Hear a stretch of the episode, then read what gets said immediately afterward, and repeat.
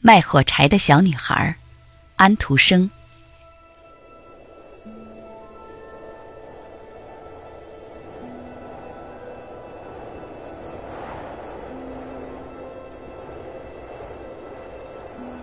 天冷极了，下着雪，又快黑了。这是一年的最后一天，大年夜。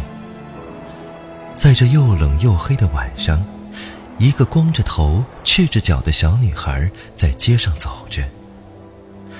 她从家里出来的时候还穿着一双拖鞋，但是有什么用呢？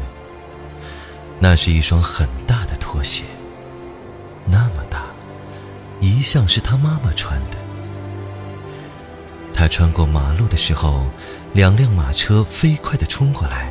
吓得她把鞋都跑掉了，只怎么也找不着，另一只叫一个小男孩捡起来拿着跑了。他说：“将来他有了孩子，可以拿它当摇篮。”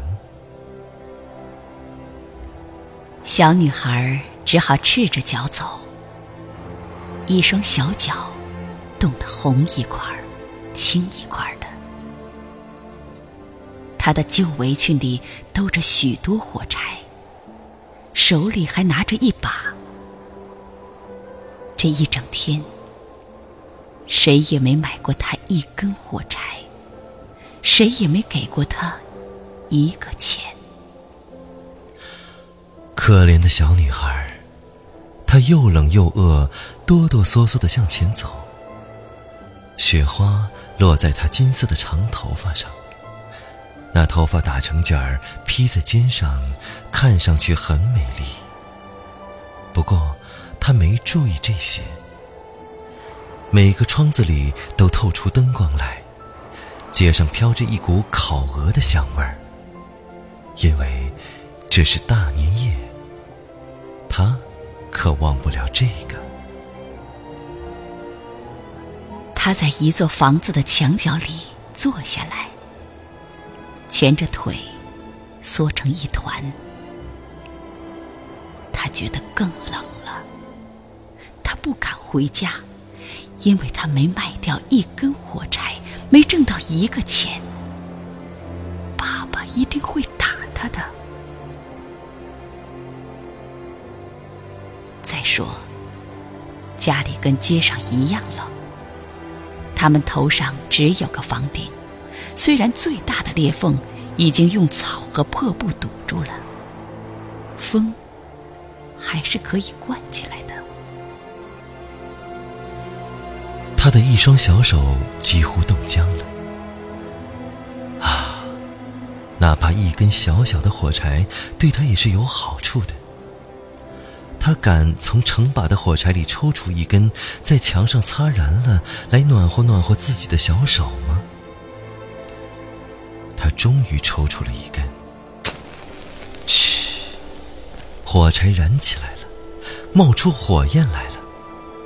他把小手拢在火焰上，多么温暖，多么明亮的火焰呢！简直像一支小小的蜡烛。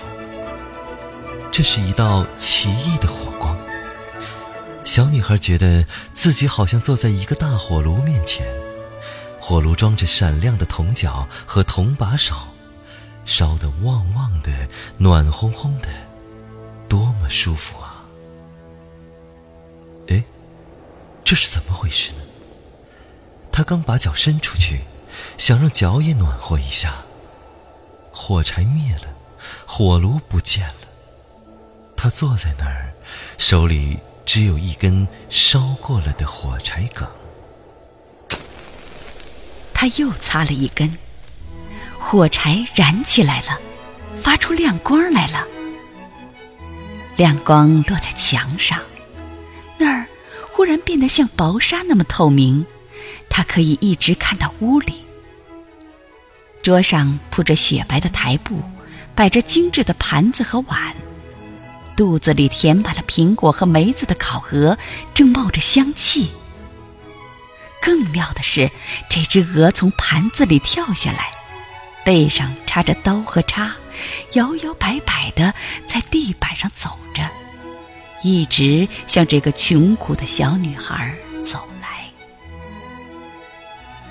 这时候，火柴又灭了，他面前只有一堵又厚又冷的墙。又擦着了一根火柴。这一回，他坐在美丽的圣诞树下。这棵圣诞树比他去年圣诞节透过富商家的玻璃门看到的还要大，还要美。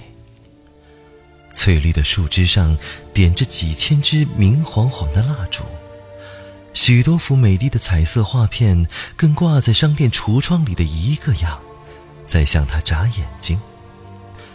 小女孩向画片伸出手去。这时候，火柴又灭了。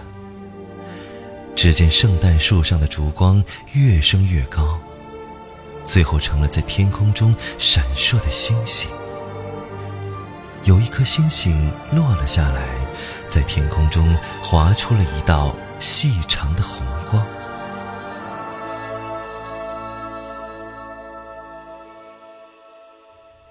一个什么人快要死了。小女孩说：“唯一疼她的奶奶活着的时候告诉过她，一颗星星落下来，就有一个灵魂要到上帝那儿去了。”他在墙上又擦着了一根火柴。这一回，火柴把周围全照亮了。奶奶出现在亮光里，是那么温和，那么慈爱。奶奶，小女孩叫起来：“啊，请把我带走吧！我知道，火柴一灭，您就会不见的。”像那暖和的火炉、喷香的烤鹅、美丽的圣诞树一个样，就会不见的。他赶紧擦着了一大把火柴，要把奶奶留住。一大把火柴发出强烈的光，照得跟白天一样明亮。